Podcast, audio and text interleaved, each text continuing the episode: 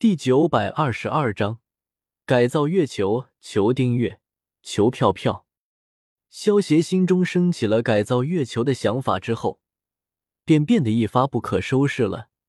最终，萧协还是忍不住，开始了改造月球的计划。超木盾数界降临，在萧协的开启仙人模式的情况下，一口气消耗了体内九成的查克拉。制造出了一个超大范围的木盾忍术，轰隆隆，伴随着一阵阵轰鸣声，一根根粗壮的大树，犹如一条条绿色的巨龙一般，接二连三的破土而出，进而覆盖整个月球的表面。月亮上发生什么事情了？月亮怎么变成绿色的了？到底发生了什么事情？难道说月亮上……真的有神灵吗？在萧协给月亮绿化的时候，地球上的一些人类也发现了月亮上的变化。对于大部分的人来说，月亮可望而不可及，只是把这件事情当做一件奇观来看待罢了。不过，比起那些普通人，像无影这些身居高位的强者们，对于月亮上的异象，却显得很是忌惮。只是一时之间，他们却又不知如何应对。嗯，看上去还不错，不过还差了点活物。萧协恢复体内的查克拉之后，飞到月球上空，看着月球表面笼罩的茂密树林，点了点头，喃喃自语道：“萧协想了想，意念一动，使出瞬息之术，回到了地球之上。”萧协在火之国找了一处无人的大山，将其整个收入神威空间之中。接着又到了一趟水之国，收走了一个巨大的湖泊。然后萧协又迁往了风之国一趟，收走了一块小型沙漠。萧协收好大山、湖泊和沙漠之后，意念一动，重新回到了月球之上。萧协先是将大山安置好。紧接着，在大山的周围开辟出了一个环山的巨坑，然后将整个湖泊全部填入了巨坑之中。最后，在湖泊与大山之间制造了一个小型的沙滩。不错，不错，这么看上去就有点意思了。萧协凭空而立，居高临下的看着下方类似于度假小岛的大山，满意的点了点头。萧协收取大山的时候。可是，连同大山之中的动物一并收走了，所以有了这些动物，月球也就显得不是那么冷清了。湖泊之中还能时不时的看见一两条鱼儿跳出水面，在阳光的照射下发出一道道耀眼的银光。今天暂时就先弄到这里吧，明天再带纲手他们来度假。萧协看了一下天色，虽然在月亮上。还是白天，但是地球之上却还是黑夜呢。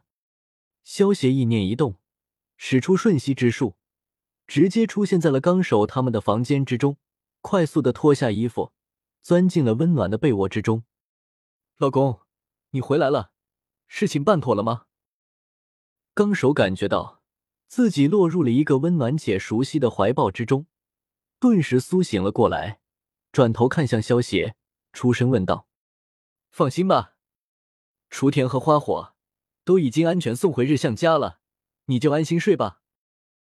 萧协有些宠溺的伸手，刮了刮纲手的穷鼻，在他的额头上轻轻吻了一口。你这个样子，让我怎么睡啊？纲手感受到萧协那双不老实的大手，在他的娇躯之上上下其手，俏脸之上顿时弥漫上了一层红晕。有些没好气的白了萧协一眼，哈哈，谁让老婆大人你这么诱人了？让为夫怎么忍受得住呢？萧协听到纲手的话，有些贱兮兮的笑道：“死鬼，就知道油嘴滑舌。”纲手听到萧协的花言巧语，心中一阵欢喜，忍不住风情万种的掐了萧协一下。我这是不是油嘴滑舌？还得让老婆大人亲自尝一下才知道啊！萧协话落，低下头朝着纲手诱人的红唇上深深的吻了下去。刚开始，纲手为了防止惊醒赵美明和昔日红，还刻意压抑住了自己的声音。不过，在萧协及月棍的大棒招呼下，不到五分钟的时间，纲手便已经双眼迷离，已经完全不能自已，忘情的发出一阵阵高亢的叫声。半个小时后，萧协看着身下的纲手，满脸容光焕发，却浑身瘫软。连连告饶的样子，笑着在他的额头上亲吻了一个口，暂时绕过了他。二位老婆大人，你们还有装睡的什么时候啊？萧协听到赵美明和昔日红变得有些急促的呼吸声，那里还不知道这两个老婆是在装睡呢。萧协一把将赵美明和昔日红才被窝之中搂了出来，见到两位老婆。欲拒还迎的娇羞模样，发出一声大笑声，翻身而上，开始了一轮新的征服之战。第二天一早，萧息跟纲手他们温存了一番之后，便及时进入到了崇拜空间之中。萧协意念一动，将分解炉给调了出来，接着花费一万积分，将大筒木舍人的尸体给分解掉了。萧协之前利用白的尸体分解出了冰盾的血迹献界晶石，所以萧协想要用大筒木舍人的尸体来试试看，能不能分解出大筒木一族的血迹献界晶石。不一会儿，一颗拇指大的绿色圆球从分解炉之中吐了出来。这是什么玩意？萧协拿去绿色的圆球，有些好奇的朝着上面扔出了一个探查术。绿色圆球上面显示为寿元珠，由生物的精气凝聚而成，服用之后能够增加十年的寿命。增加寿命吗？有点鸡肋啊！萧协看完寿元珠的介绍，忍不住摇了摇头。